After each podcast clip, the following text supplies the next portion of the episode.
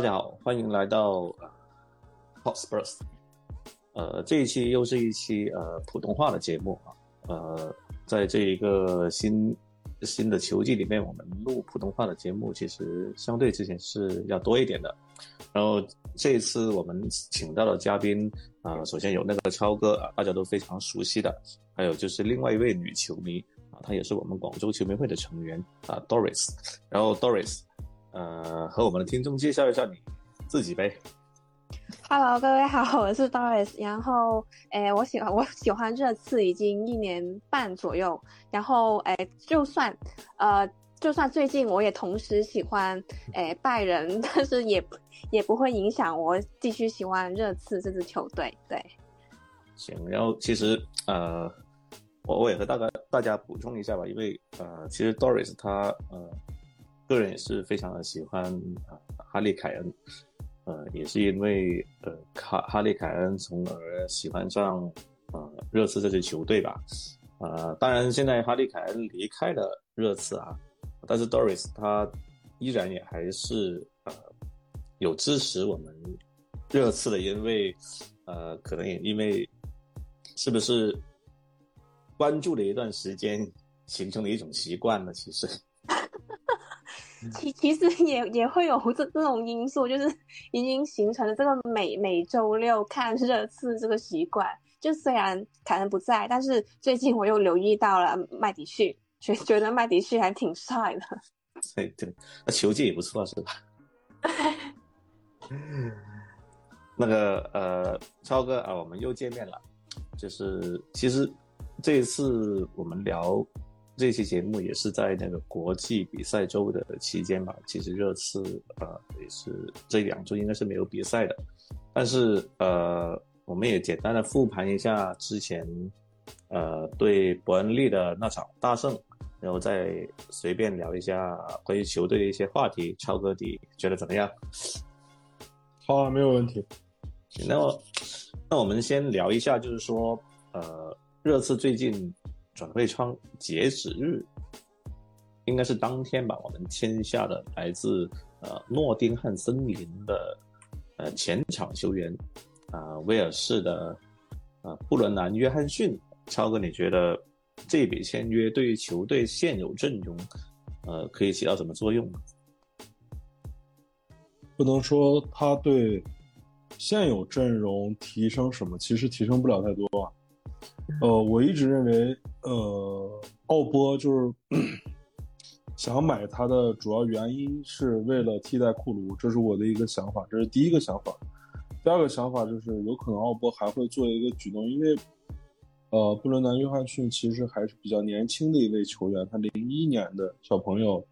就是可能认为他还有可塑性，然后可能会让他代替理查利森，这是两个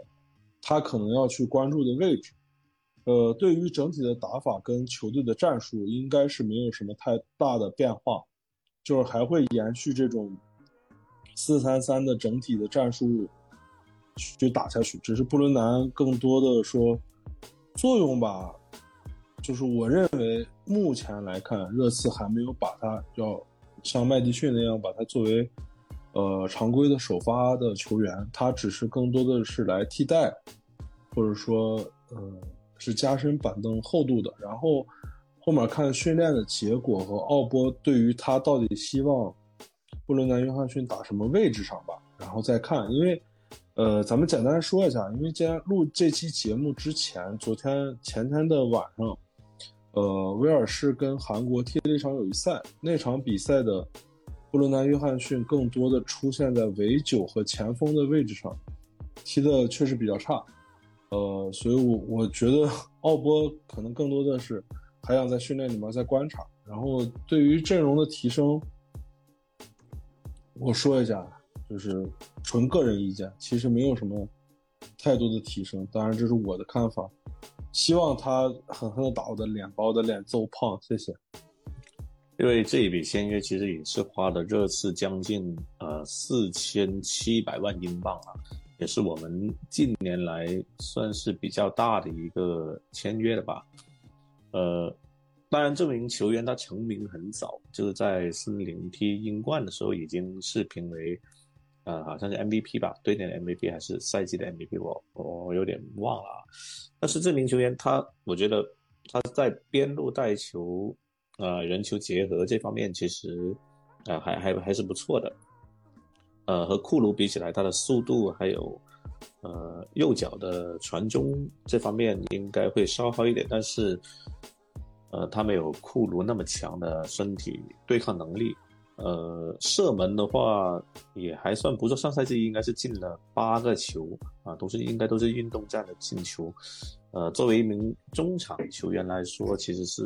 呃挺不错的。但是我有点不解的就是，呃，我们现在很明显在阵容上面有一个短板，就是我们没有一个很稳定的中锋。呃，我们在转会窗的最后一刻吧，还花那么多大的。代价应该说，去签下这么一名呃没有办法立刻即插即用，能够确保首发位置的球员，我觉得，呃，其实我是有点疑惑的，因为，呃，大家都很清楚，现在这次热刺，呃，凯恩离队了之后，呃，第一个是缺一个比较稳定的中锋，啊，第二个就是我们没有一个比较好的中后卫，呃，中后卫的话，呃。随着桑切斯的离队的话，现在我们剩下的替补就戴尔和新买的那个菲利普斯。如果罗梅罗和范德文呃停赛或者说受伤的话，呃，他们两个能不能顶上来，其实要打一个很大的问号。然后就是呃凯恩离队之后，呃虽然上一场我们把那个理查德利森撤下来，让孙兴民去打那个中锋的位置。呃，也也是取得了一个很不错的效果啊，孙兴民进了三个球，但是其实我觉得更多的还是因为伯恩利那个后防，呃，实在是有点菜啊，所以呃，在未来的比赛中，这种呃搭配还能不能起到呃同样的效果，还很难讲，所以我其实对这笔签约的话，我是稍微的有一点点呃不解吧，因为。呃，这名球员他的个人能力和呃，包括一些其他方面也没有说特别是那种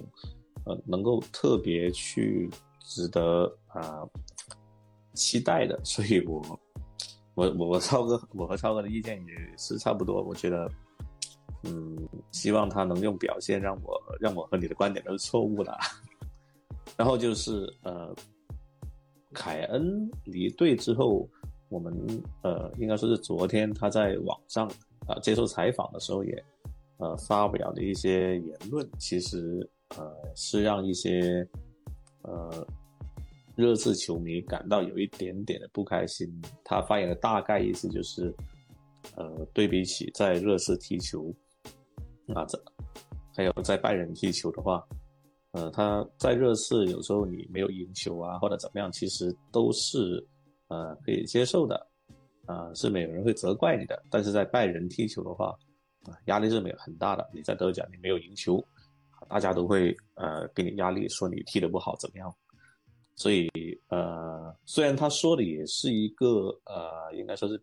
对他个人来讲而言来说是一个很很诚实的发言，但是我相信很多 热刺球迷。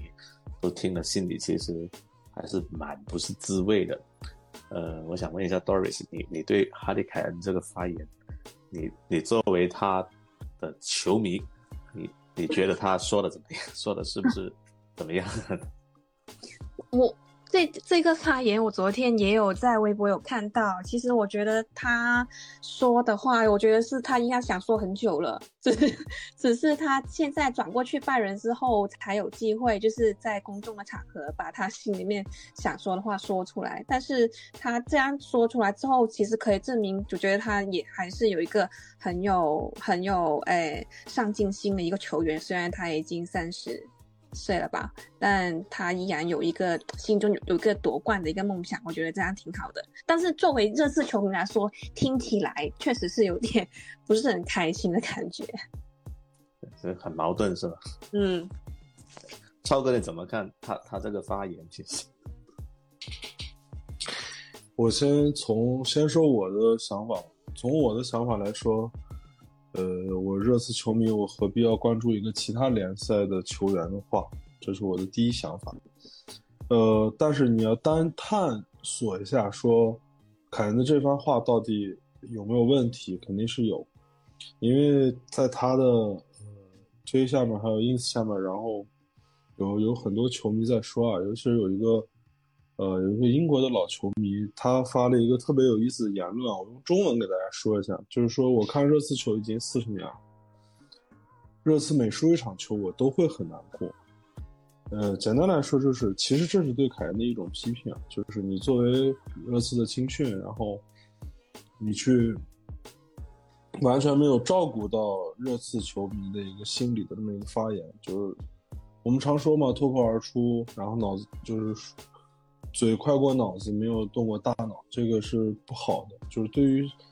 对于热刺球迷肯定是一种伤害。简单来说，就是我们不要搞得太复杂，说。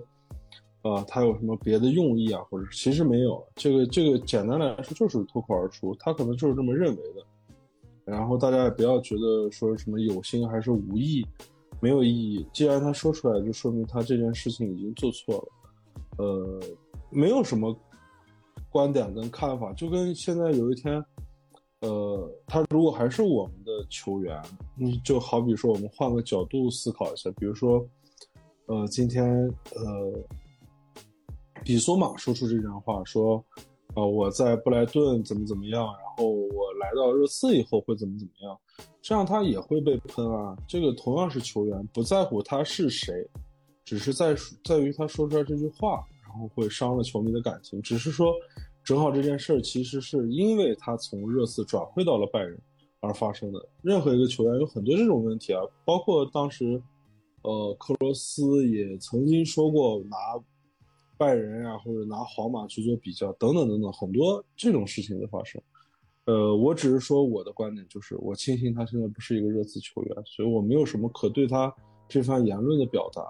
产生什么心里面上的不舒服或者怎么着，因为他可能正好搓到热刺，那我们可能关注一下这个新闻。但是实际上，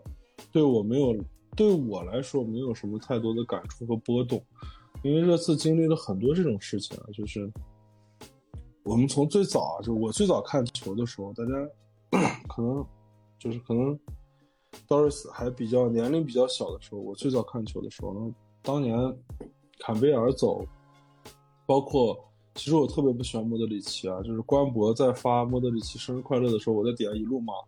因为莫德里奇是真的罢训出走，就是我很多球员也是不喜欢的，但是嗯。就是当事情发生多了，可能对于球迷的伤害啊，或者说对于球迷的情感波动上来说会少一点。当然，凯恩是我个人非常喜欢的一个球员，只是说 他发生这件事，我只能这么想，我也不想把自己的情绪拖累进去和带入进去。嗯，大概就是这么一个情况。其实，呃，我也简单说一下我自己的观点，其实我觉得他这个发言。呃，其实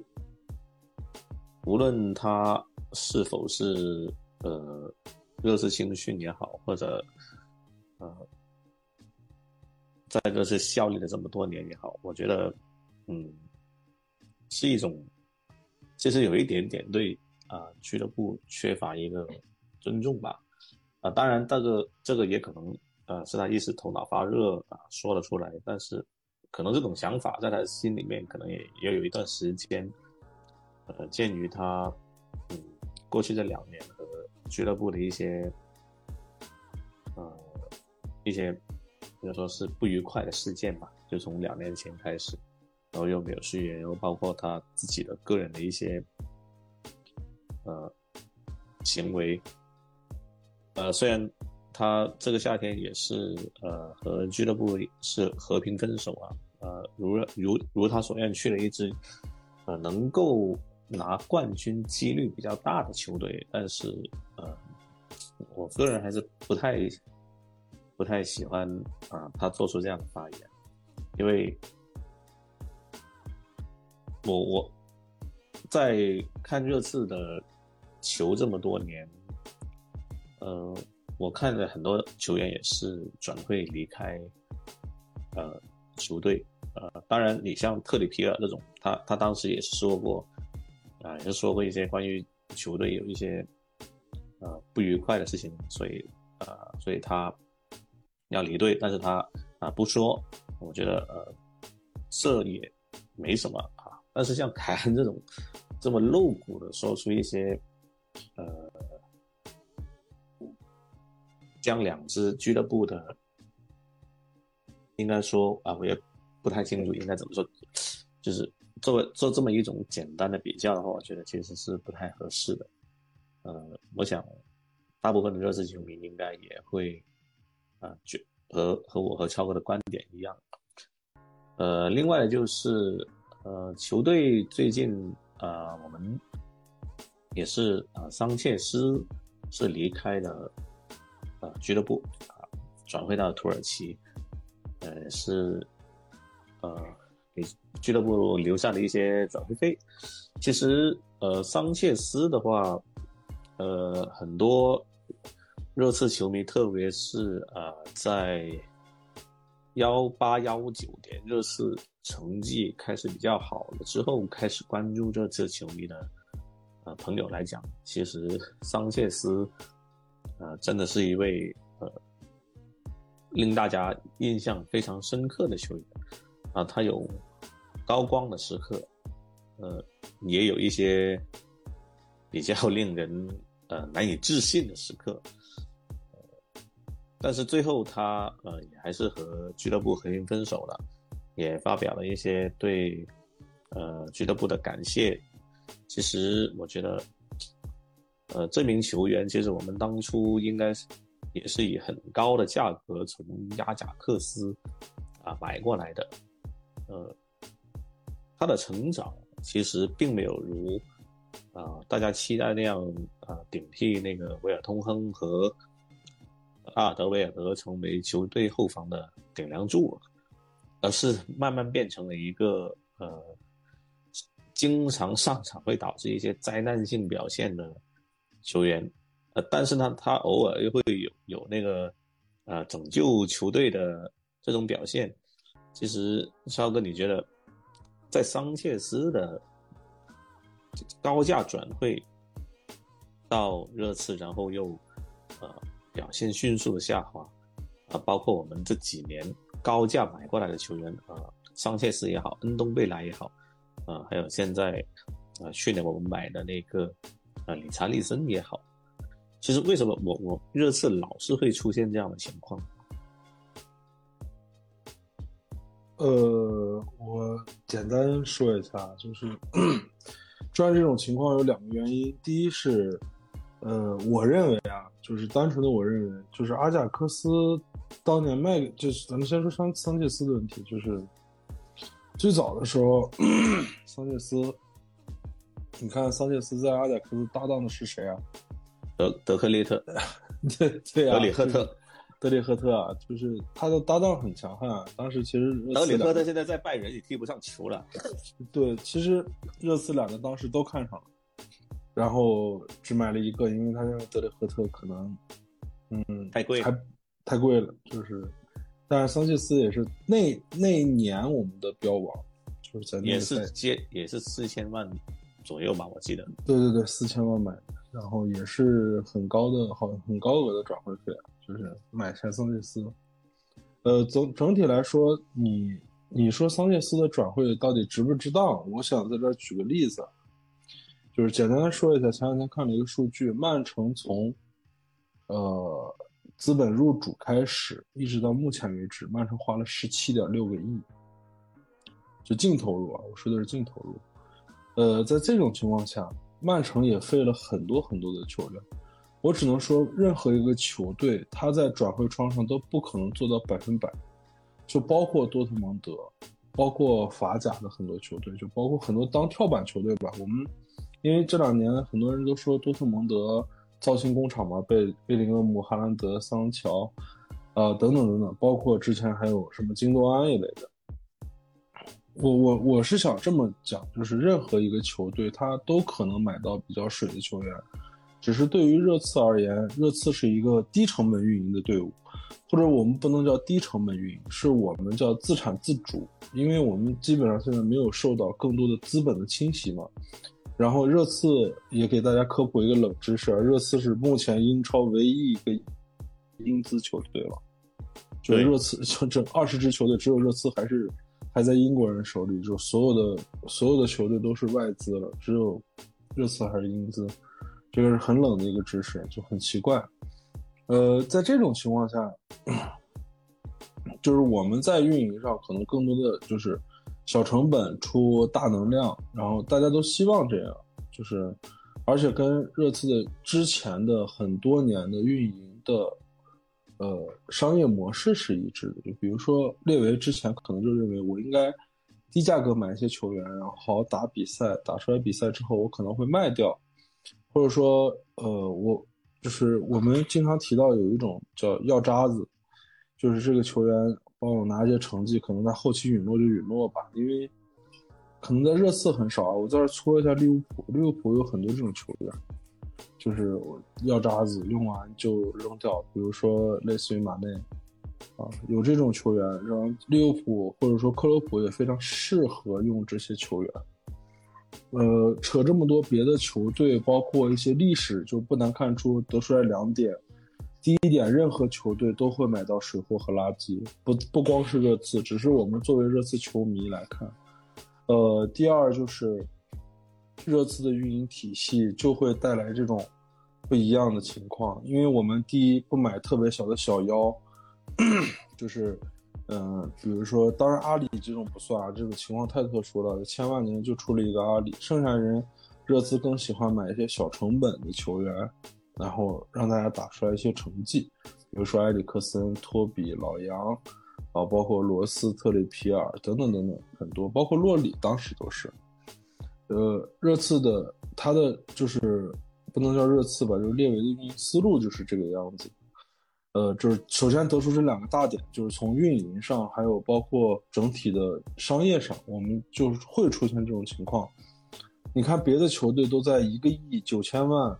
八千万买球员的时候，我们今年截止到目前为止，热刺在 Big 六里面最大的标王啊，我们的标王也就是恩东贝莱的六千万。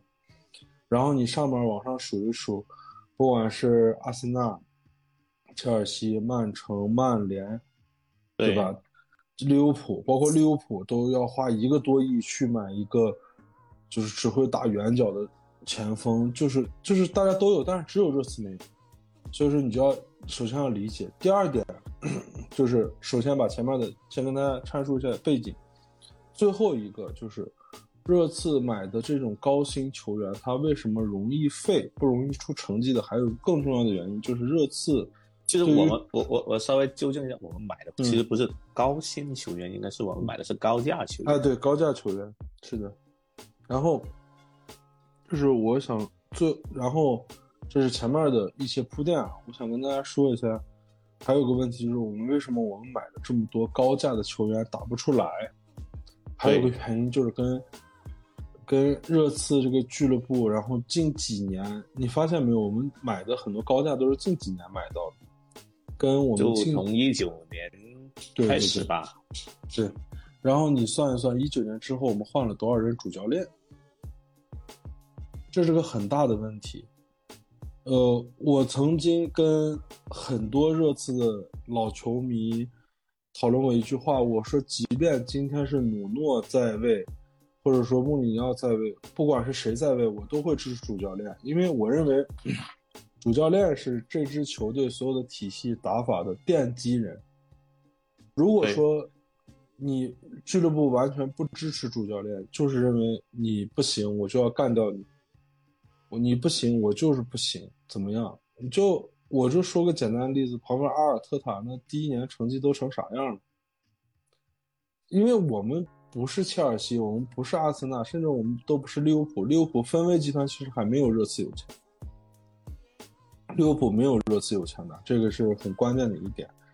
在整个的 Big 六里面，唯一比热刺穷的其实只有利物浦。但是，就即便是这种情况下，大家都可以撑得住，或者说是背后的集团资本加上俱乐部可以撑得住。我愿意等一个主教练，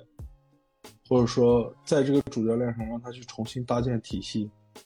克洛普来的时候，我记得那一年特别清楚。六，然后。克洛普说五年之内我必定会让利物浦拿到一个冠军。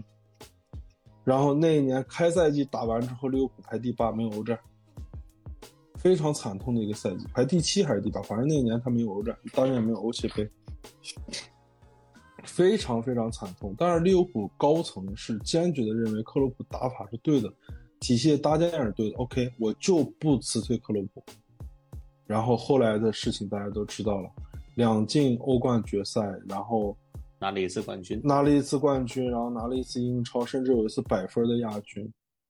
这个这个就是热刺另外一个事情上，就是你可能买球员没有买对，没有问题，但是很有可能这个球员就是很适用于某个主教练。这个是个很奇怪的现象啊，就是，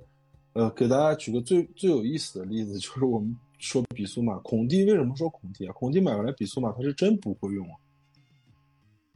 然后奥波一来，比苏马马上打出战神战神级别的这种，至少是世界上超一流后腰的这种水平，这是，这这个难道没有问题吗？肯定是有问题的呀。包括萨尔，孔蒂根本不知道萨尔该怎么用，但是为什么来了之后，奥波来了之后就能把萨尔用好？我给你们讲一个还还是很有意思的一个人啊，就是埃里克森。其实埃里克森来热刺之后，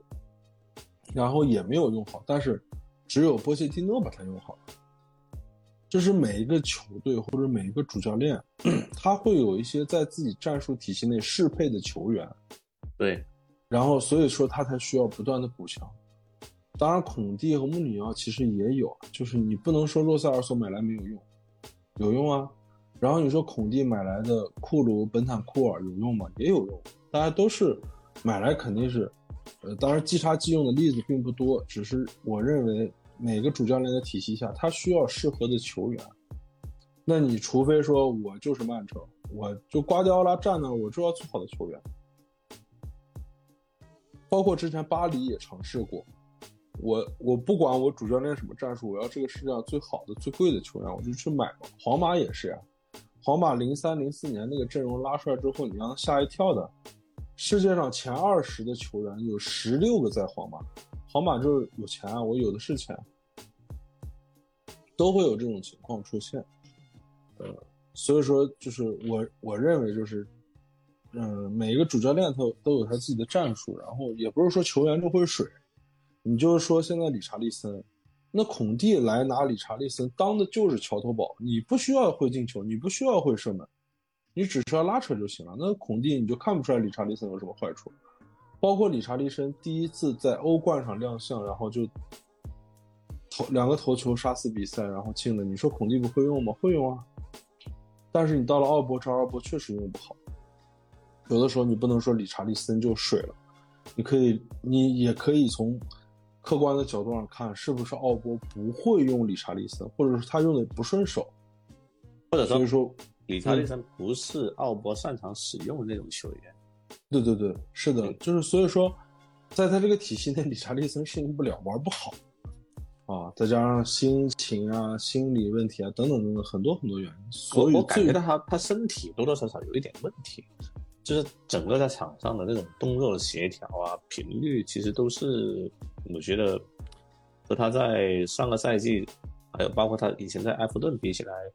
其实差别还是蛮大的，他频率很慢的，现在变得。但是身体是变壮了，可能就影响了他那种呃处理球的那种触觉，就想就好像阿里呃当年一样，就为了增重然后增肌，能把呃整个动作的频率啊这些都把他本来所谓的灵性啊这些丢掉了。我觉得是不是还有这么一个原因？嗯，对，就是我就是一直想说，可能。在孔蒂手下，孔蒂需要他做的不是中锋干的活，因为当时中锋有哈里凯恩，他不需要啊。那他可能更需要的就是一个前场给我去打掩护的球员。但是对于奥波来说，我需要的前锋是要给我进球、拉空间、传球的、做球的、架炮的等等这种功能的，可能他就做不到。嗯，甚至包括奥波后来买贝利斯，我觉得也有这个想法，就是。奥波需要的球员是不需要你会进球的，但是他需要有一个人当桥头堡。也也有这种也有这种可能啊。当然，我不是主教练，我不能完完整整的说他的想法到底是是什么样子。所以，我认我这就是我所有的全部的想法，就是不能说我们的呃水了，就是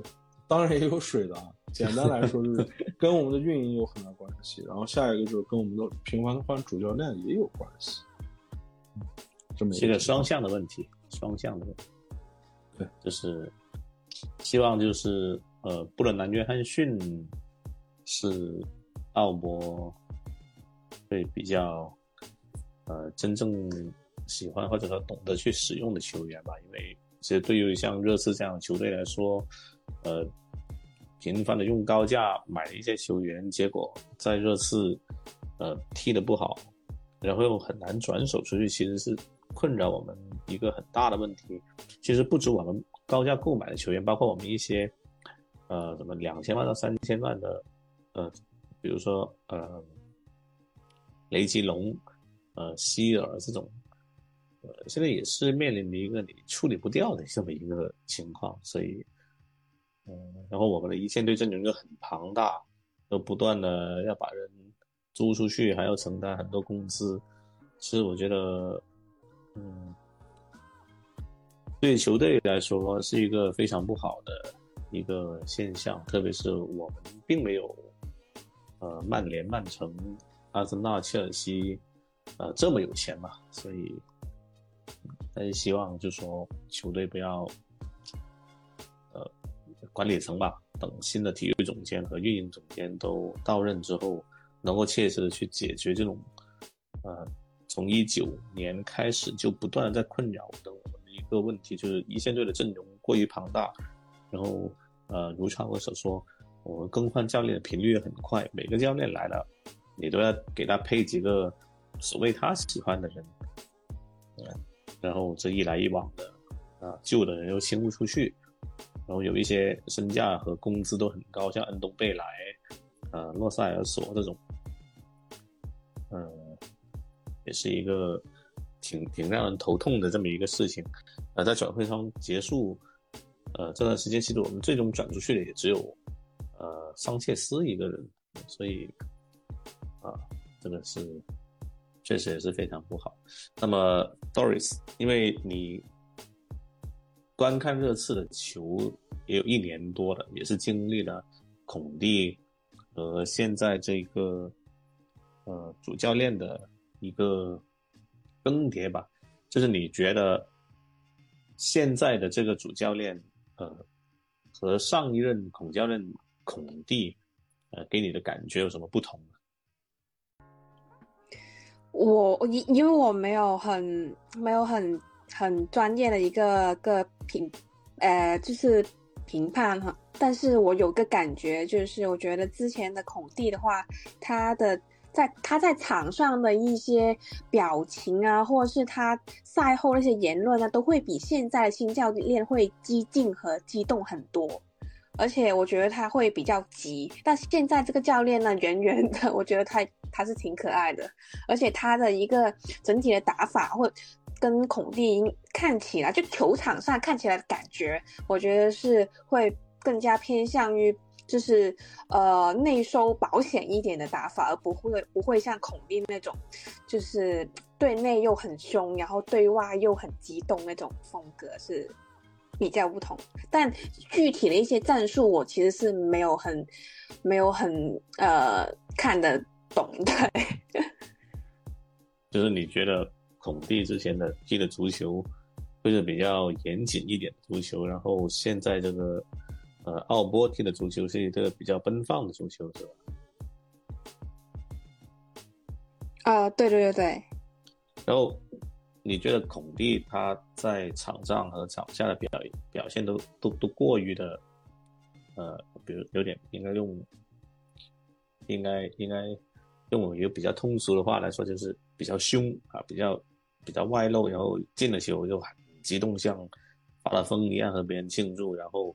呃，失球的话呢，啊，他又会啊，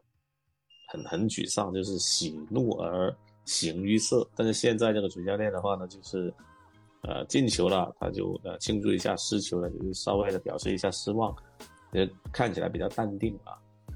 就是你你你你自己是会喜欢哪一种风格多一点？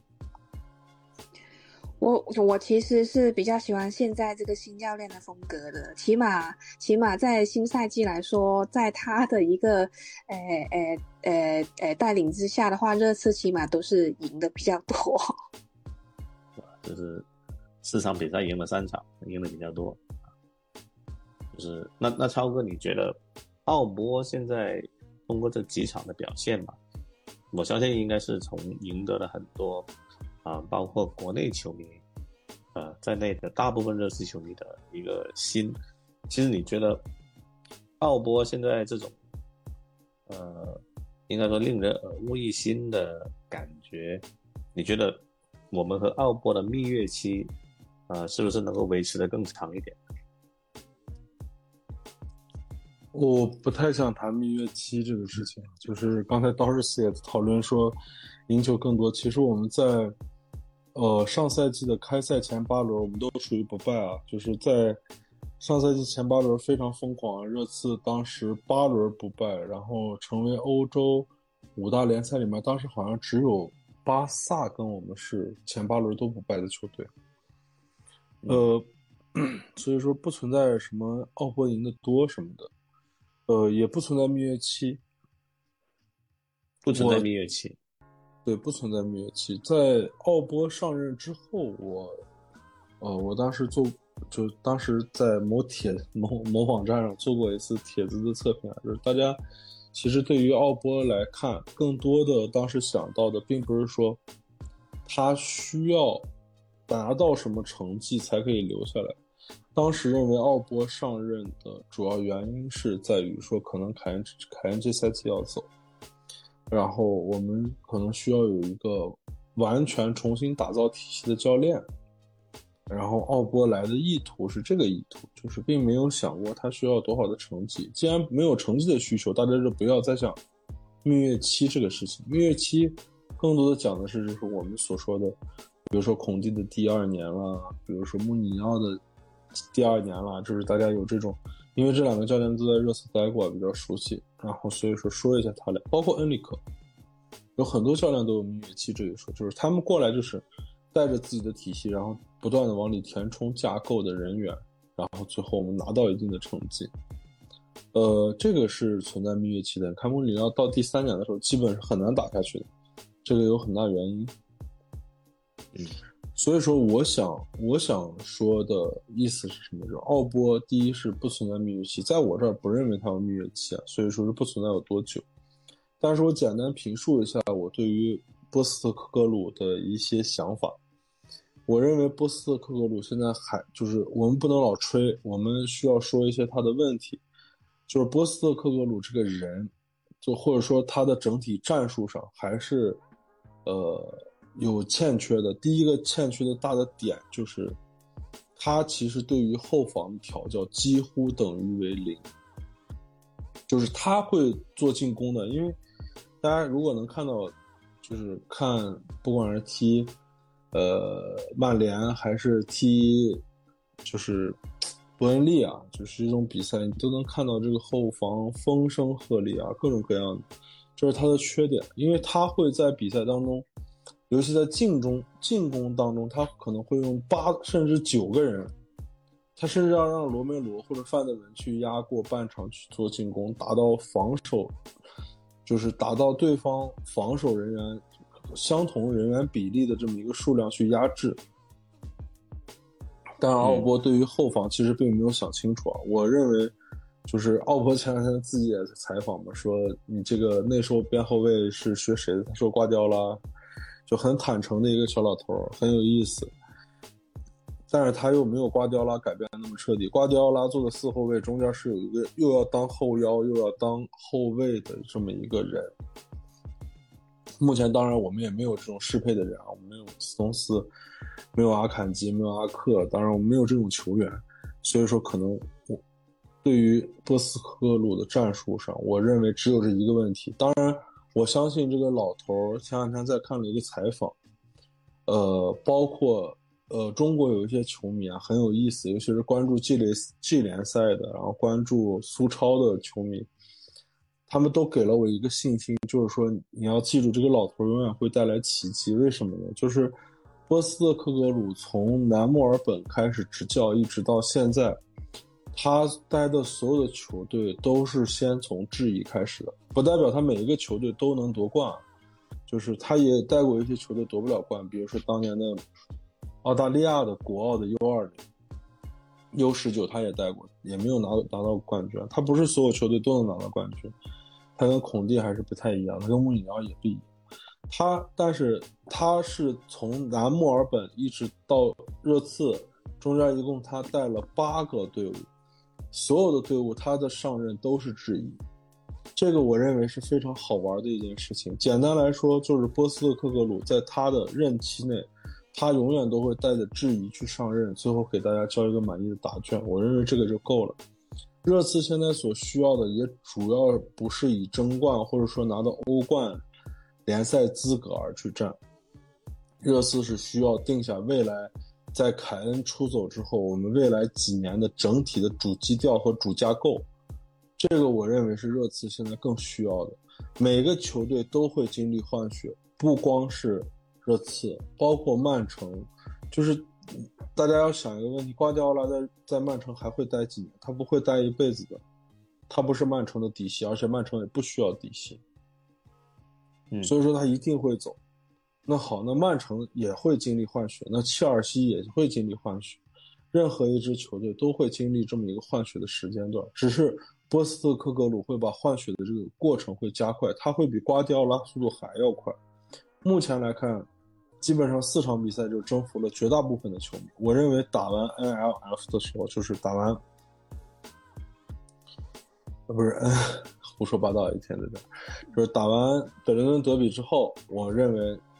就是大家可以看出来这个教练到底会在热刺待多久。嗯，我大胆预测一下，未来三轮热刺都会不败。就是这个战术，目前不管是呃英超的任任何一支对手还没有拿。这套阵容有办法，当然是在球员不伤的情况下，未来三场我们都会赢。不管是弱队还是利物浦还是阿森纳，我都不会认为我们会输。我就这么简单，就这么粗暴，不需要看后面说什么蜜月期，没有什么蜜月期，没有蜜月期，未来三轮不败。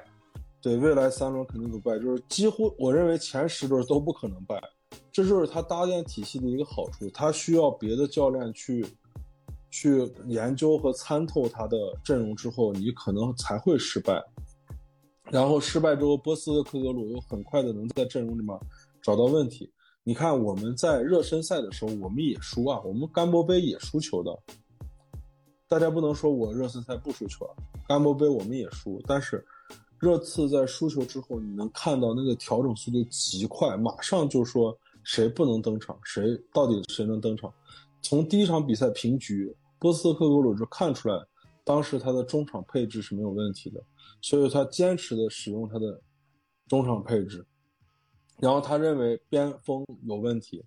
或者说在理查利森有问题的时候，他坚决不会给你机会，马上就换，马上让孙兴民去踢中场，呃，去去踢中锋。这是波斯特克格鲁的一个风格，所以我认为波斯特克格鲁他会很快的把他的执教理念还有他的。对于体系搭建会呈现在热刺这支球队身上，没有任何疑问。你放心，十周之内都不可能败的。因为目前我看英超没有一个主教练能够参透这套打法，目前还没有。你只是期，只是期望大家不要受伤。你看罗梅罗，国际比赛也有点问题，现在。然后麦迪逊昨天七十多分钟被换下，上半场被铲了两脚。当然，现在库鲁很好，库鲁昨天还进球。所以说，就是就是国际比赛日之后，你才能看，就是大家别伤，只要是这套阵容保持完整，真的前十轮之之内应该不会不会再有，就是不会输球。但是你说平局这个很正常，但是应该不会输球，我是这么想的。因为我们未来三轮的对手是包括呃利物浦和阿森纳啊，其实利物浦、阿森纳这个赛季的表现也是非常的起伏，呃，特别是阿森纳。呃，利物浦的，我觉得，嗯，更多的还其实还是他们呃，在中场现在因为他们在麦麦克利斯特呃加入了以后，然后又买了那个呃匈牙利的队长叫索索什么索索博斯纳斯索索博，什么反正索博什么么什么什么 那个名字挺长的啊。呃，嗯我觉得这两笔其实都是一个很好的演员，但是他还不能说，呃，弥补利物浦就之前那个赛季，他中场球员啊、呃因为年龄的增大或者说伤病的影响，我觉得，呃，包括他们的后防其实也是有一定有一定的问题的，呃，我觉得打面对利物浦和阿森纳的话，我觉得，呃，我也是保持谨慎的乐观吧。我们也可以看到，就说，呃，现在热刺是一周一赛，呃，其实，在体能的储备和呃，根据对手去，呃，做一些更有针对性的布置，其实我们是有一定的优势的。呃，所以未来三轮的话，我觉得，呃，我和超哥的看法也是比较相近。我觉得热刺应该能够取得一定呃一个比较好的成绩吧。如果没有发生核心的球员伤病的情况，呃，还有就是在国际比赛周结束之后，其实应啊、也也应该很快也是进入了那个欧冠的比赛周。呃，这赛季英超参加欧冠的球队就是呃曼城、曼联、呃纽卡斯尔和那个阿森纳。那其实这三支球队除了曼城以外，啊、另外三支球队的近况应该可以说是都是比较危险的。虽然曼联呃是比较侥幸的，就有有一场落后两球还赢了三球，最后，但是这对热刺这个赛季要确保，呃，就说争取进入前四的话，我觉得是一个利好，因为呃像纽卡这种球队的话，我觉得他应该这个赛季不太具备这种双线作战的水平啊，也可以看到他这个赛季前四轮也是失了很多的分数。啊当然他的对手也比较强，嗯，反而是布莱顿这种呃球队的话，我觉得反而会表现的比较出彩一点。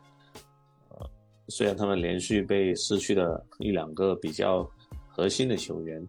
呃，所以我觉得这个赛季对于热刺还有对于奥波来说，呃、其实机会还是蛮多的，呃。但是过早的在联赛杯输球，我觉得就有一点点令人感到可惜了。因为，呃，虽然说我们也不太期望热刺能够呃争冠什么的，取得一个拿到一个冠军，但是，呃，我觉得保持一下希望，不要过早的失去这种希望，其实也是一种好事。但是我估计奥博也没有想到，他换了九个首发球员之后就立刻输球了。啊，虽然是点，最后也是点球，所以有一定运气的成分。呃，我觉得还可以再看一下吧。我觉得到嗯冬季转会窗的时候，应该就能看到呃这支球队它的下限和呃上限是一个大概怎么样的水平。然后说了那么多球队的事情，还有包括一些新引入的球员。那我们就说一些，呃，其他一些比较轻松的话题吧。就是超哥最近，呃，应该也是，嗯，除了关关注热刺的比赛之外，应该还有关注一些别的，呃，足球比赛。就是刚刚我们在录节目之前，啊、你说那个德国队的主教练弗里克已经下课了，呃，然后刚刚那个。德国的篮球队又拿到了世界冠军，是不是觉得？因为弗里克这个教练，其实我们也是有追求过的，是为什么在这么短短的一年多两年的时间，嗯，弗里克这个教练就会在德国队就会立刻变成那样子？是不是？呃，德国队的实力发生了一些质的下降，还是说？就是弗里克的水平不行。这个让一个英格兰球迷点评德国德国队啊，这个德国队会会被喷的很惨啊！我怕德国球迷看到骂我。首先，我我简单说一下，就是，呃，德国的下降跟他的体质有关系。我们剖析一些他后面的问题。第一，德国，你说他弱吗？其实他不弱，他进 三届世界杯夺过冠吧，是吧？你看。呃，首先是阿根廷，然后是法国，然后就是德国嘛。对，他三届世界杯之内夺过冠，然后在三年前吧，也拿了切尔西不，切尔西完了就是拜仁是吧？拜仁、皇马，曼城对，三年前也拿了欧冠，呃，拜仁也拿了欧冠。你要说德国不强的话，那是假的，你不能说德国很弱，这一个首先是第一个问题。有瘦死的骆驼比马大，但是第二，德国现在遇到最大的问题是，足球是一个很开放的战争游戏。呃，德国人对战争的理解更多的可能是严谨、套路、体系化啊，因为你从二战就能看出来，大家都不用看，就是从熟知的历史都能看出来，就是德国人是比较有意思的一个民族啊，嗯。简单来说吧，抛弃在他身后的问题，第一是青训，呃，青训现在有两大门派啊，就是在德国境内有两大门派。第一大门派就是大家都所说的，经常所说的就是瓜迪奥拉留下来那套，就是大家需要学传控，嗯，需要打 TikTok 这种战术体系。呃，这是第一个大流派，第二大流派属于硬质硬质化流派，就是更符合德国之前的体系，就是日耳曼战车，高举高打，然后强硬派，哦，然后现在大概有两大流派，你不能说德国彻底的这个流派就没有，现在也不至于，现在也有两大流派呢，它会产生一个冲击波，会冲击到它的整体联赛和它的青训的这么一个过程。并不能说，啊，你说我我哪个流派占优，或者说怎么样，然后从他的青训流派上就本身就产生了一些对抗，然后再上升到各级联赛的时候，然后第二个点是更重要的点，其实比第一个点还要严重，就是德国从瓜迪奥拉走后，其实没有多少主教练是学过瓜迪奥拉的，但是他的青训体系又偏向了瓜迪奥拉。然后这会出现一个问题：德国的主教练，或者说德德国的各青年级的主教练，他们不会用瓜迪奥拉那个套体系，所以说是把德国足球打上，打到了另外一个极端，叫四不像。这个有点像当年的日本啊，其实中国也曾经有过。日本在九十年代的时候是学巴西没学好，学德国没学好，然后你学就是欧洲足球没学好，学美洲足球也没有学好，大家。就把日本足球学成了个四不像，嗯，这是第一个大的问题，就是他的青训的很大的问题。当然，就是我们刚才说到了主教练这个事儿，就德国现在青训有主教练，包括流派，它都有冲突。第二个问题就是本国联赛太弱了。嗯，我我想说一下，就是商业化联赛弱的国家，往往。往往他的国家队不会太好的出成绩，知道吗？就这个，这个是很、很、很多少年印印证过来的。就德甲在疯狂的时候，一三一四年，就是拜仁、多特甚至能会师决赛的那个年代。你看德国在世界杯上是非常非常牛的。然后，意大利小世界杯七姐妹年代，意大利也很强，从八六年开始一直。一直到九八年，其实意大利都很强，包括零六年夺冠，那都已经意甲都都电话门降级降成那样，然后大家一样能夺世界杯。然后一二年就是就是本国联赛强会反馈到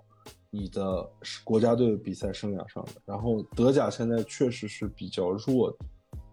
比较弱，当然就是只是站在我的角度，因为我是个英格兰球迷，让我去分析德国，我只能从我的角度来看，嗯，理性一点，德国的联赛也比较弱，然后再加上他青训也有问题，所以导致了德国有很多的问题缠身。但是德国有没有办法解决呢？有，德国不也不需要改变它的联赛的属性，它只需要把青训解决好就行。因为英超是从其实英超真正的在世界上崛起，其实我觉得跟曼联三冠王有有很大关系。就是曼联啊，包括切尔西啊、利物浦啊，就是等等等等各个豪门在欧冠上的表演越来越多，然后大家越来越强势的时候，然后就把本国的水平也带上来。但是呢，呃，英国的当年的青训啊，就是我们经常诟病一点，诟病谁啊？就是热刺，热刺的青训原来只集中在托纳姆区。不太像从外面招生嘛，然后你看这几年的话，呃，英国提供的那个 FFIP 的那个，呃，一个计划，包括 EPCL 的一个青训计划，就是国家集中体系制，就是不再，就是首先你任何俱乐部，只要你是英甲以上的职业级俱乐部，你最少要建四个梯队以上，而且你认为它是好的苗子，你就需要向国家来报备。这个是英国有很有意思的一件事情。英国在执行这个法案之后，紧接着就是世界杯四强，然后欧洲杯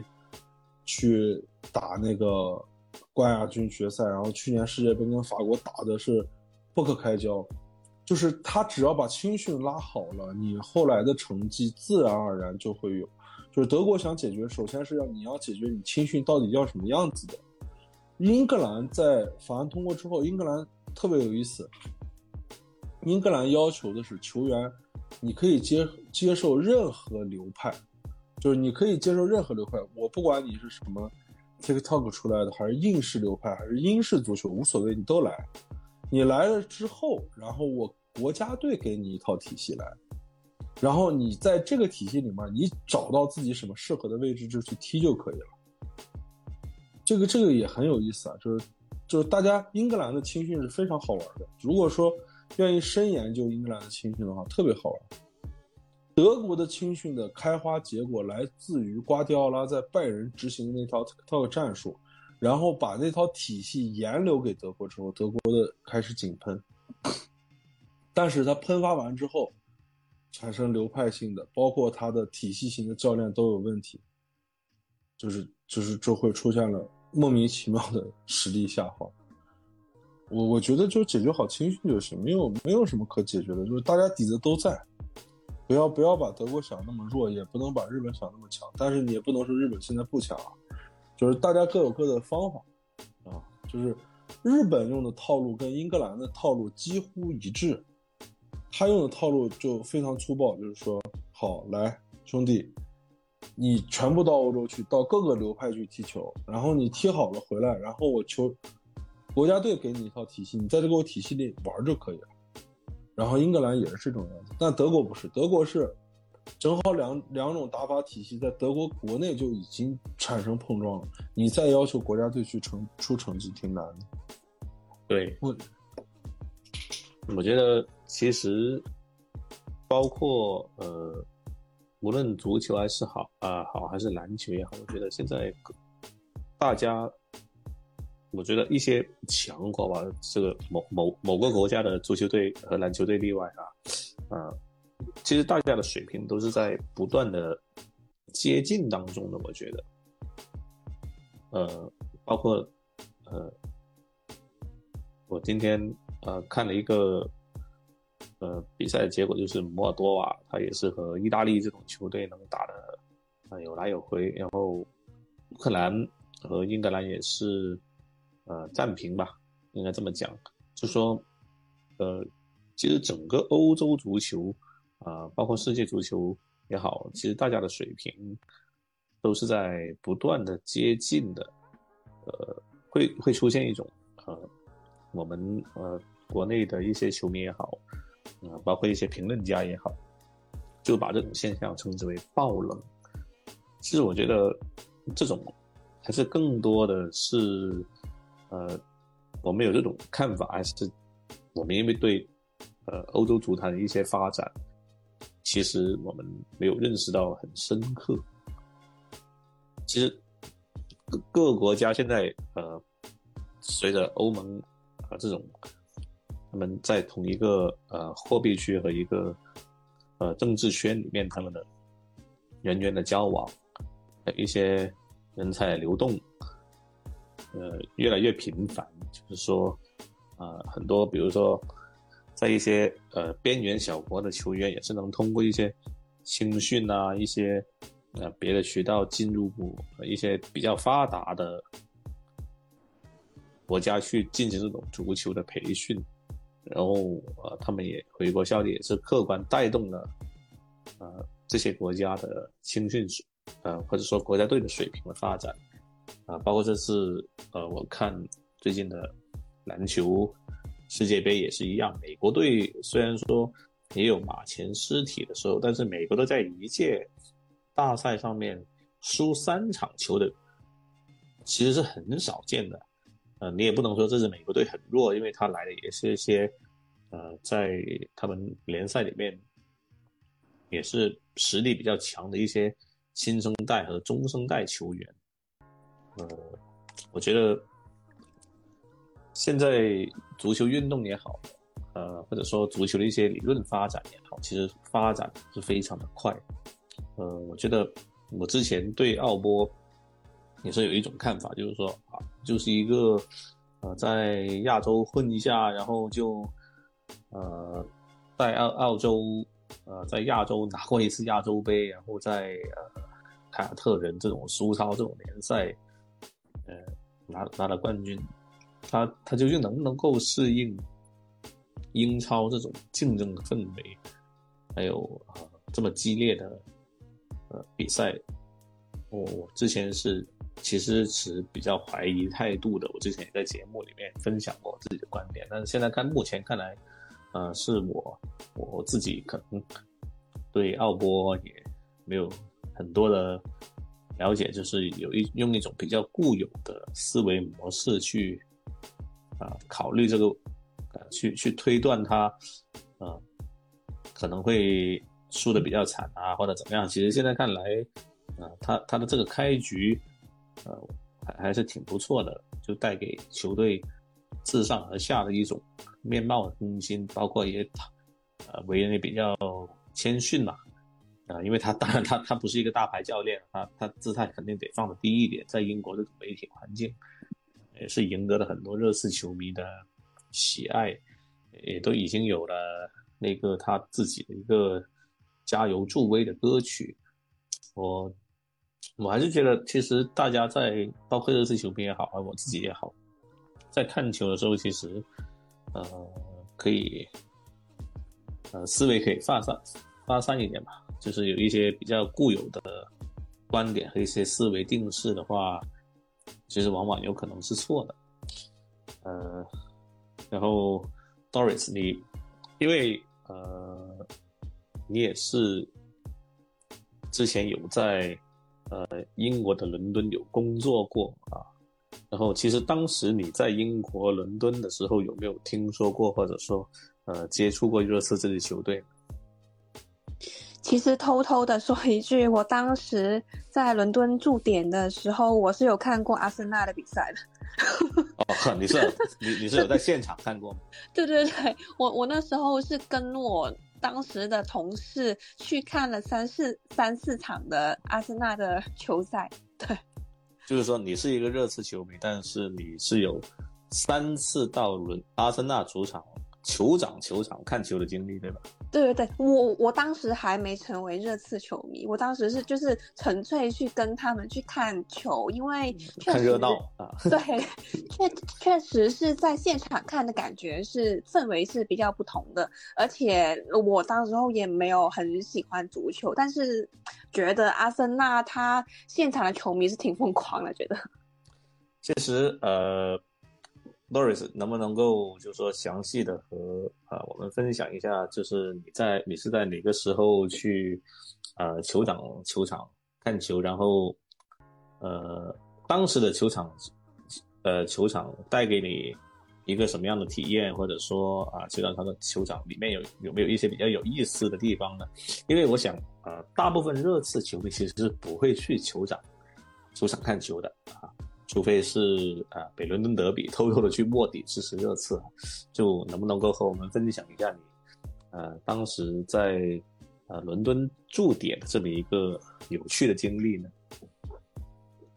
呃，因为当时我是实习的时候去伦敦某个电视台有驻点了半年，然后在当时的话呢，其实也会有接触到一些跟足球相关的一些诶文化交流类的一些诶项目，所以才会有同事他刚好是阿森纳的球迷，然后带我去看，带我去现场看，然后现场的话，其实我觉得他们的球场当时给我的感觉是其实是有点陈旧，对。你然后，但他现场的那些球迷，他们那些呃，这球衣呀，以及他是他们那些所谓的应援的一些周边呐，我觉得都非常的齐全。而且在现场的话，呃，我觉也也看到蛮多呃女球迷在现场就支持他们的球队。对，对。然后其实球场球场也是一个比较呃。应该说是相对来说一个比较新的球场吧。其实为什么你会感觉到比较陈旧呢？我那当时候去到呃，我当时候去到的时候，我是觉得他的一个可可能人比较多，我觉得他他的这里面那些走道啊、洗手间呐，看起来都有一点嗯，没有很没有很整洁的感觉。就是阿森纳球迷的素质比较差，是吧？呃，英国当地阿森纳球迷的比较差，是不是？这个图这这个不是我说的，这这个也不是我说的。对，就是经常看到他们会有一些没有很文明的行为呀，然后他们的座椅上面也会有很多的刮花之类的，反正就是也有一些没有及时修理的损坏呀，不知道为什么。是。呃，因为你也是几年前在呃那边实习吧？对。其实当时呃，对于热刺的旧呃旧球场来说，其实阿森纳的球场当然是一个相对来说新一点。因为我自己我在求学的时候，我也去过热刺的旧球场，呃，看过那个球吧，就是老白录像，也其实呃。就是当然也是会比较陈旧，但是我就真的没有发现，啊，在球场内发现就，呃，你所说的一些不文明的行为啊。但是你你自己有没有去阿森纳的商店啊，或者说他的一些媒体的工作室去，呃，参观过呢？我那时候买了买了一件球衣加一件，加加加一个钥匙扣。请问那件球衣还在吗？那件球衣已经不知道放在哪里去了。就就是当时在呃阿森纳的那个官方商店买球衣，就是他们那个商店其实，呃，对比热刺的来说，你觉得是呃大还是比较小，还是相对来说比较小一点？我感觉啊，我感觉如果他要对比现在这次新的球场那个商店的话，其实是比它小一点的，但是。种类还是挺多的，而且他们每个人都买好多，也是有很多游客会去看阿森纳的比赛。我看到蛮多中国代购去那边代购球衣或者是其他周边。那 当然，就阿森纳的球迷基数其实也是呃蛮多的，就是呃就是超哥可能上一期我们和会长录的那个粤语节目，可能你。呃，没有听或者怎么样。其实后我和会长录节目的时候，我才知道，就是说在广州的阿森纳球迷会说是什么亚太地区什么第一大球迷会，这个我也不知道他们怎么统计出来。但是但是也是从呃客观来说，也是反映出呃我们的死敌球队呃他的会员或者说粉丝确实比较多，当然他成绩比较好有。呃，也有一些比较忠实的球迷，啊，他们每次其实我不知道 Doris 有没有关注到，但是他其实他们每有有很多比赛，他们都会在那个中国大酒店斜对面的那个呃流花展贸中心的中影吧，他们有包了一个放映厅，就是经常来呃播放他的比赛，然后那个放映厅附的外面还贴了很多呃。他的一些宣传的话语，呃，据我所了解的话，这些应该都是花需要非常多的备用的，呃，但是呃，想着他们应该呃球迷基数应该很多，要不然的话也不能够呃支撑这样的呃这样的一些投入吧。然后 Doris，你当时在呃阿森纳的主场看过三次比赛以后，你为什么没有喜欢上这支球队呢？你因为我发现我看过三场，然后发现现场那些男球迷都长得不帅。男球迷长得不帅，这个这个，然后你不是你不是应该看一下球员长得帅不帅？你因为我对他这个球队里面的球员没有很感兴趣，反而我是观察到到现场看球赛的男球迷都。嗯，一般长长得比较猥琐，但是但是我我自从喜欢了热刺之后，然后我看热刺的球赛的转播的时候，都会在镜头里面都会有看到某一些球到现场看球赛的男球员，不是男球迷都是很帅的，我觉得颜值会有差别。这个这个这个你你这个说的我也不知道该怎么接你的话，就是。就是 就是，我是觉得喜欢热刺的男球迷的颜值通常会比喜欢阿森纳的男的男球迷的颜值会高一些。我说通常啊，但就是我当时会留意到他现场确实是这个情况。不过我们每个人的审美都不一样，这个很难说，只是我个人的看到了一些我觉得的事实啊。然后超哥，你觉得？你你对这个看法，你是持有一个什么样的观点？没啥观点，我觉得说的挺好。啊我们是热刺球迷嘛，很正常，很正常。非常认同这个，因为你长得也比较帅啊。哦，没有，我长得不帅。这个刚才 Doris 已经说过了，是在现场看球的，还好，我还今年还没有去赢过。当然，当然，呃。对于所有的主观评价，因为我是一个热刺球迷，咱们的节目也不会有专门的阿森纳球迷去听啊。就是简单来说吧，我记得有一年凯文，嗯，在做去年整体汇总的时候说过一段话，就是就是大家看过那个球迷会吧，嗯，然后呃，然后那个当时凯文就说过一段词，他说。就是当时有很多问题，说素质最差的是哪里？是阿森纳，是酋长。然后素质最好的球迷是哪里？是热刺。这个确实是有差异，就是，呃，当然跟大家有很很，就是可能对于我们意识形态上的情况有所不不不太一样啊。首先我说。从前我们认为伦敦最乱的地方就在托特纳姆。对，我念书的时候嘛。对，其实北伦敦本身整个北伦敦都烂，倒不是说你只是说托纳姆热刺，托纳姆这个区本来就够烂。但是现在，呃，我想说的是，托纳姆这个地区的人，因为他可能会被管的比较严。再加上近几年，英国政府虽然说它不作为，但是它会对这种高犯罪率的区域有一个强行的监控啊。这个英国法律里面规定过了，就是你比如说托特纳姆区的人的行动有一些时间会受限的，就类似于我们我我国某些地区，懂了吧？就是有这种情况，所以说它的治安环境其实没有我们想象中的那么差。嗯，懂了吧？然后，所以说我们，而且托纳姆这个俱乐部，你就想想，前两天都一百四十一年了，我们也不是第一天成立，然后，嗯，再加上新球场，大家大家对于新的东西，自然而然会起到一个维护的这么一个情况，或者说，再加上我跟简单来说吧，就是有钱的去看切尔西了，因为他都在伦敦嘛，对吧？然后，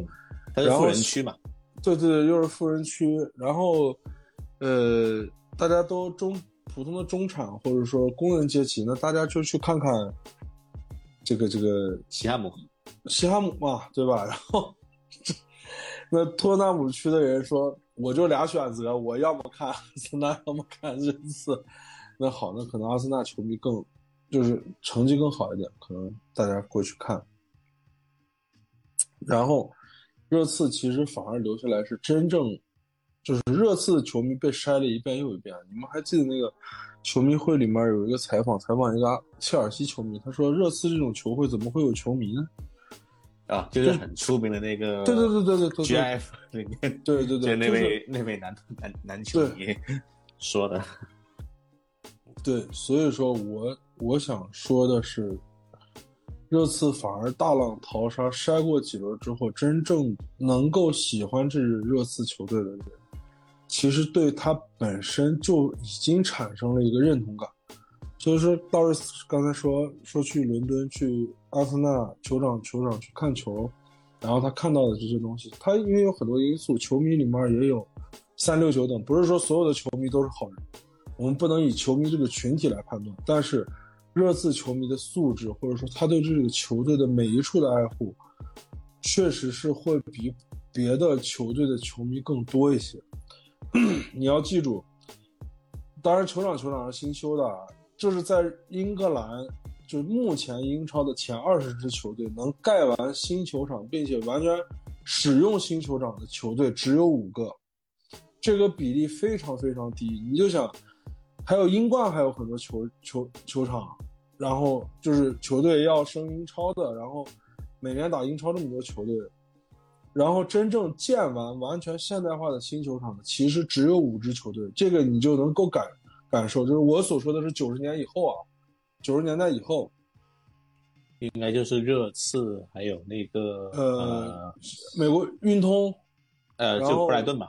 对布莱顿，然后酋长布伦特福德，对布伦特福德，然后伊蒂哈德应该也是新的，算是，是吧？对，伊蒂哈德，伊伊伊伊蒂哈德也是算新球场，剩下几乎全是就就全部都是老旧球场，就八十年代七十年代修的很多了。伦敦碗算半个吧，伦敦碗这个是不能算的，因为因为它改建过嘛，它是改建，对，它不是 不是你你就是你你说说实话，就是老白鹿巷当年我们只能坐两万九千人，就是造扩建扩建无限扩建，然后扩建完三万五千六百人，记得特别清楚这个印象数字。然后然后最恐怖的是，海布里搬迁到呃酋长的时候。然后阿森纳整整修了小呀六年多吧，然后热刺的球场你们知道修了多少年吗？三年零十一个月，我们修完了。这个速度在英国简直没有办法想象，因为我第一次看这个新闻，真正动工的时候是，应该是一五一六赛季踢完的时候，然后波叔说我们期望以后能够来到新的白鹿巷，我记得特别清楚。然后一九年我们就搬进去了。对，其实一七一八年在，然后。呃，一年，然后一八到一九赛季就半年嘛，就下半赛季我们进去的嘛。对，就是第一场比赛对水晶宫嘛，孙兴民打入然后孙兴民新球场第一球，就是其实我们速度是很快的，就是从此我们延伸出来一个一个事儿，就是热刺球迷或者说就是大家现在还有人质疑说列维到底是不是热刺球迷，我可以很准确的告诉大家，是他就是热刺球迷。但是在他所能进的能量里边，已经完全 OK 了。他是个商人，他虽然是个球迷，但他也是个商人。在他这个层级，他能解决的问题已已经几乎解决掉了。他打下了基础嘛，一个大俱乐部的雏形搭建起来了。至于说冠军怎么样，那是另外一回事嘛。就好像呃，NBA 有很多球队，他。嗯，比如说纽约尼克斯，他应该是很久很久没有拿过冠军的吧？嗯啊，但是你不能否认，纽约尼克斯是一支小球队啊，对，他就是大球队嘛。嗯，他在麦迪逊花园广场，可以这么讲，是呃，托特纳姆大球场，对于热刺来说就是我们的麦迪逊花园广场，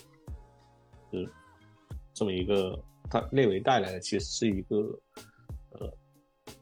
对于热刺来说是一个，呃，很一个很基石的东西吧。呃，我之前也和那个老板聊过，就说，你如果列为，呃，他他干的怎么样？就是说那他，呃，对于从从荣誉角度来说，就是说他肯定就是说呃一般般了，他没有没有没有拿过很多冠军啊，特别是这近、嗯这近几年有一些决策可能也是呃失误的，但是如果热刺没有呃托特纳姆大球场，我们还是在用那个老球场的话，那么对于球队来说，我们可能最后就会慢慢变成像呃，像如果说运气不好啊，就会变成像呃富勒姆啊，或者说变成像布伦特福德啊，或者说变成甚至变成像埃弗顿一样的球队。现在其实埃弗顿也在做，也在建造自己的球场吧。对，他好像也是下赛季或者说准备投入使用。呃，我当然也不是没有没有不尊重，就是说布伦特福德或者说其他球队的意思。就如果就是说有一些突发的情况的话，没有新球场，那热刺就很很快就会变成一支很中庸的球队嘛。你你不可能吸引到很好的买家会来从列维手上，或者说从刘易斯手上接手这支球队。但是如果你有了新球场以后，那接手的那个 buyer 他肯定也是要有一定的实力才肯才能接手这么一个呃俱乐部嘛，因为你都你要掏接近三十个亿英镑出来。嗯。收购热刺，这是至少的嘛，还没算到一些通货膨胀的因素啊。就我觉得，呃，热刺可能如果要卖盘的话，最终成交价应该应该就在三十到三十三亿英镑之间啊。哎，在咱们在咱们聊天的过程中，热刺有一个新的签约，这个这个好搞笑啊！呃，热刺签了一个 签了一个小伙子乌斯科维奇，嗯，已经签完了，呃，三代铁卫乌斯科维奇，他他爷爷、他父亲、他哥哥都是踢中后卫的克罗地亚人，跟莫德里奇有什么关系呢？没有没有没有什么关系，这个、这个这个十六岁一一米九三。就就是判断为下一个格瓦迪奥尔，这这个咱不清楚啊。呃，这是罗马诺说的吧？嗯嗯，希望，呃，怎么讲呢？呃，还是希望就是说，董事会能够给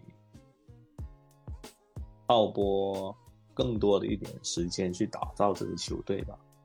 对，是的，因为现在看起来那个效果还是不错的。如果再像以前那样瞎折腾的话，我觉得真的不是一个很好的事情。然后最后我们呃再聊一下，呃，我们月底就即将有那个新的，现在叫什么足球事务官对吧？穆恩上任对吧？然后穆恩会、呃再任命一个足球总监，你觉得这个足球总监有可能是谁？有没有什么风声，或者说你就说大概会是一个什么样子？呃，我我我我我能说实话吗？你可以说你任何想说的东西。你你你放心吧，就是不管是穆恩，不管是谁上任，然后到十二月，然后帕拉蒂奇的，就是禁禁禁足期解解除之后，帕拉蒂奇马上当总监，真的没有必要，没有不需要了，真不需要。帕拉蒂奇买的人真的都很好用，萨尔、本坦库尔、乌多基、维卡里奥、本坦库尔、库鲁塞夫斯基。就是除了理查利森是真的水啊，就是我确实是没有办法说他什么，但是从帕拉蒂奇的观点买回来的人没有一个水的，包括比苏马。其实就就这种足球总监，你还需要干什么呀？不需要了。不不是，哎，帕拉蒂奇的竞赛是到今年年底吧？呃，目前国际足联给的判法是判一年，然后最后说给你减了半年，然后允许你以个人总监或者个人秘书的身份可以继续运作足球，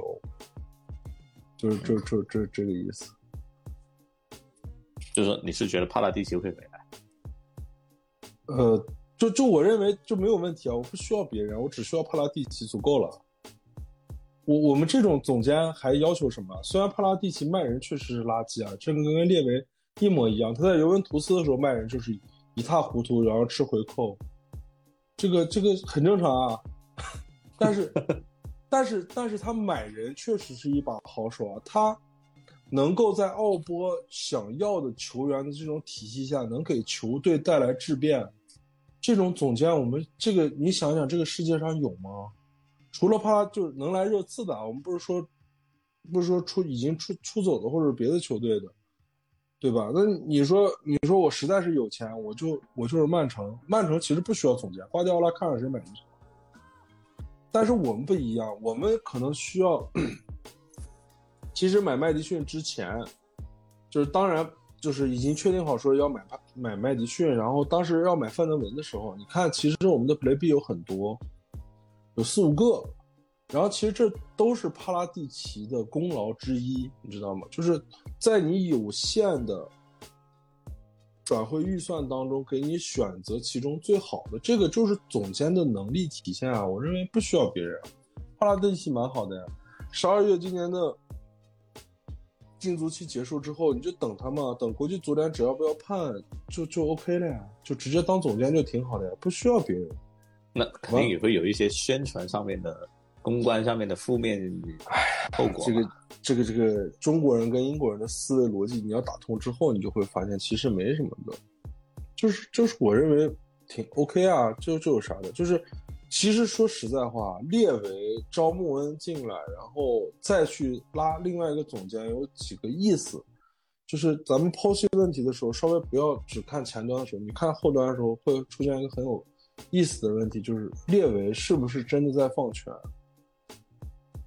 列维其实他是从一个管事务的角度向管人的角度去进化，因为他他觉得这几年。英超所有成功的球队都有这么一个特质，就是你想成功，你就不能管具体的事物，你需要去管人。就是列维自己也在变啊，就大家都是企业里混的打工人，你也你要清楚，自己绝对大的老板他不会管那么多事情的，至少我的老板不会管我那么多事情，他只会管我。就是从带入商业的角度来看的话，列维现在确实是在逐步放权。他会变成管人的这么一个角度，而且大家要想清楚，列维在中国这个年岁上应该已经要退休了。列列维并不年轻，不能把列维再想成当年接手热刺零几年，二十多年前列维还是个小伙子，四十岁就是四十多岁，然后很有成就、很有抱负的一个人。他现在已经六十岁了，你不能太要求列维还能够怎么怎么样。对吧？对，其实说到呃总监这个话题，最近呃多多少少也和热刺的前主教练有一点点关系吧，就和波切蒂诺就是呃应该是昨天吧，也传出那个新闻说那个 No 姐可能会 有可能会回那个切尔西当那个呃总监，这个也是蛮奇怪的一件事情。这个就波切蒂诺好像现在状况其实也不是很好，是需要时间吧。但是 No 姐回切尔西的话，也不知道会不会以 No 姐的性格，会不会和他产生一些很大的意见不合。就，但是 No 姐居然还在伦敦，啊，这个就很奇怪。这个。这个我觉得无所谓啊，就是就是 No 姐，说起来啊，No 姐有点像西芹，我不是说，我我不是我我不是说她的转会操作啊，我只是说性格啊，就是有点像西芹那种，就是呃自身感觉很强势，其实他们的强势一无是处。就是 No 姐当时是反对，就是 No 姐在最后打工的最后一个生涯，其实是。惹怒了很多人，然后最后把他干掉了。西芹其实也是，陆姐是被，呃，是被美国人赶走的吧？对，是的呀，就是他觉得自己很强势。西芹也是呀，因为陆姐，陆姐因为她是俄罗斯人嘛，这个对，这个这个这个不能再深入了啊，这个这个就大家也也了解足球的，应该也知道是怎么一个回事啊。但是现在，嗯，露姐昨天是又回了那个切尔西嘛，然后就是马特劳，就是我们啊，就是也是我们的跟队记者，他就发了一篇啊长篇大论的东西，然后刚好就今天没什么事的时候，稍微看了一下。就好像就是说，切尔西管理层吧，也是意识到投入了这么多的钱之后，呃，球队依然也还是那样子，所以我觉得把 l o 姐请回来，我们也不知道出于一个什么样的心理，嗯，就好像 Doris 之前问我一样，啊，凯塞多是一个什么样的人？为什么那么贵？我我当时也想了很久，也回答不出这个问题。我只能说他是一个好球员，但是他不值这么一个价钱。呃，包括拉维亚也是，呃，所以真的很可怕。这种转会市场的这种一载千金，好像也是因为呃，英超的转播也快要谈一个新的合同了，是吧？呃，据说这次的。转播费会更高啊，所以英超俱乐部都很疯狂。这个这个这个不用纠结，现在都不用说很疯狂啊。这个就是我刚才在没事干看这个五我五十科维奇的一个转会的过程啊。巴黎、曼城、切尔西、阿森纳和我们同时竞争，然后五十科维奇现在愿意已经要来热刺啊，会不会够？十六岁，然后他十八岁才可以来英国啊，就是这么一个小孩子，然后我们热刺付出了六百万英镑的代价。对，现在的英超已经跟别的别的国家的联赛不是一个水平了。十六岁的小孩现在要六百万，我想都没敢想，你知道吗？六百万，而且他还，而且他还这两年只能租借出去，这不是这两年他只能在母队。都不是租借，他不能回热刺来训练。天，就是就是就是我们现在，你知道让我让看五十科维奇，我突然想到一个人，就是姆巴佩。姆巴佩在摩洛哥的时候，巴黎其实是十七岁签的姆巴佩啊。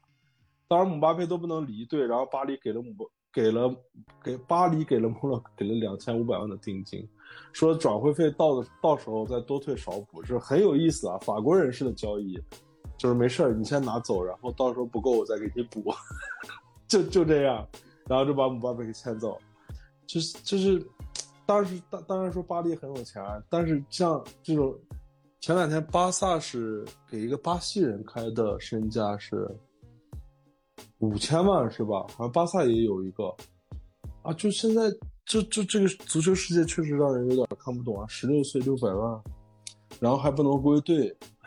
还得去别国联赛上踢着，这个真的是很疯狂。这种这种足球的，嗯，军备竞赛，包括呃篮球也是啊。现在啊，那个 NBA 里面，嗯，就是杰伦布朗签的那个合同也是很可怕。当然也是因为，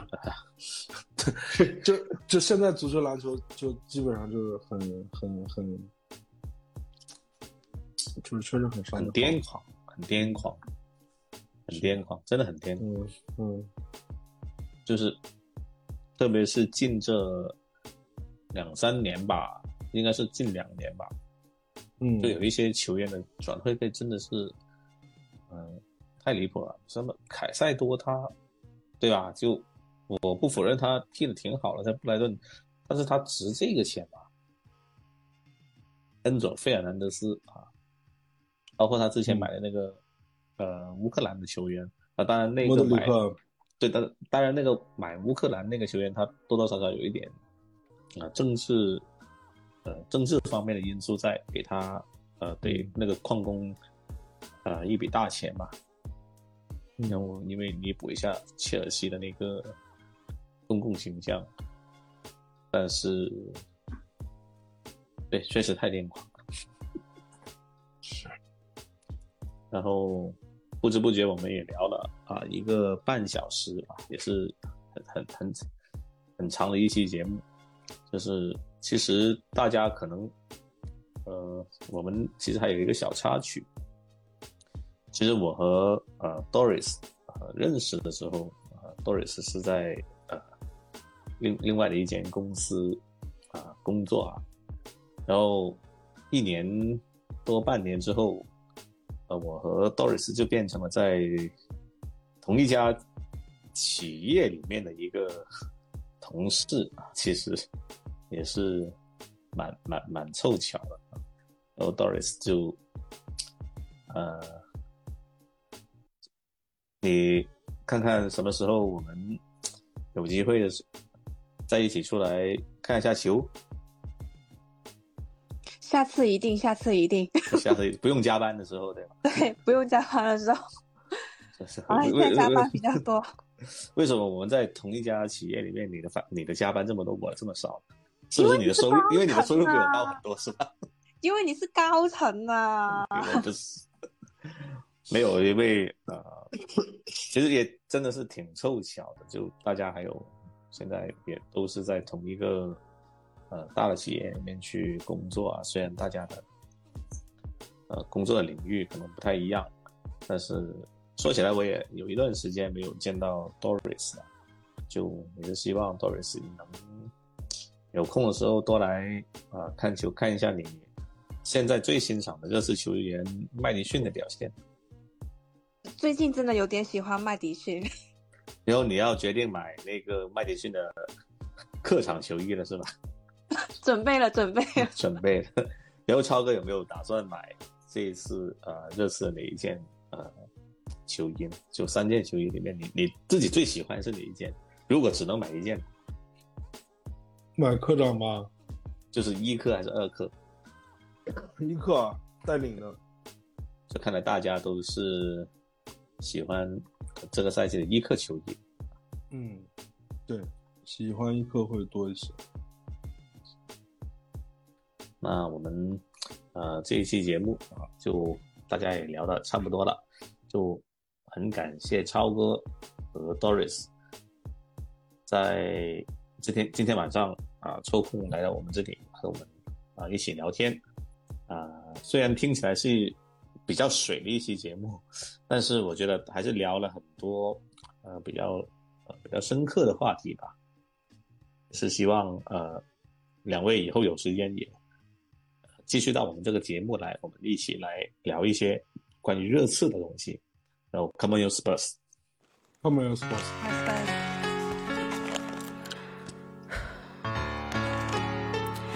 May fifth, nineteen ninety-three. Williams Diary.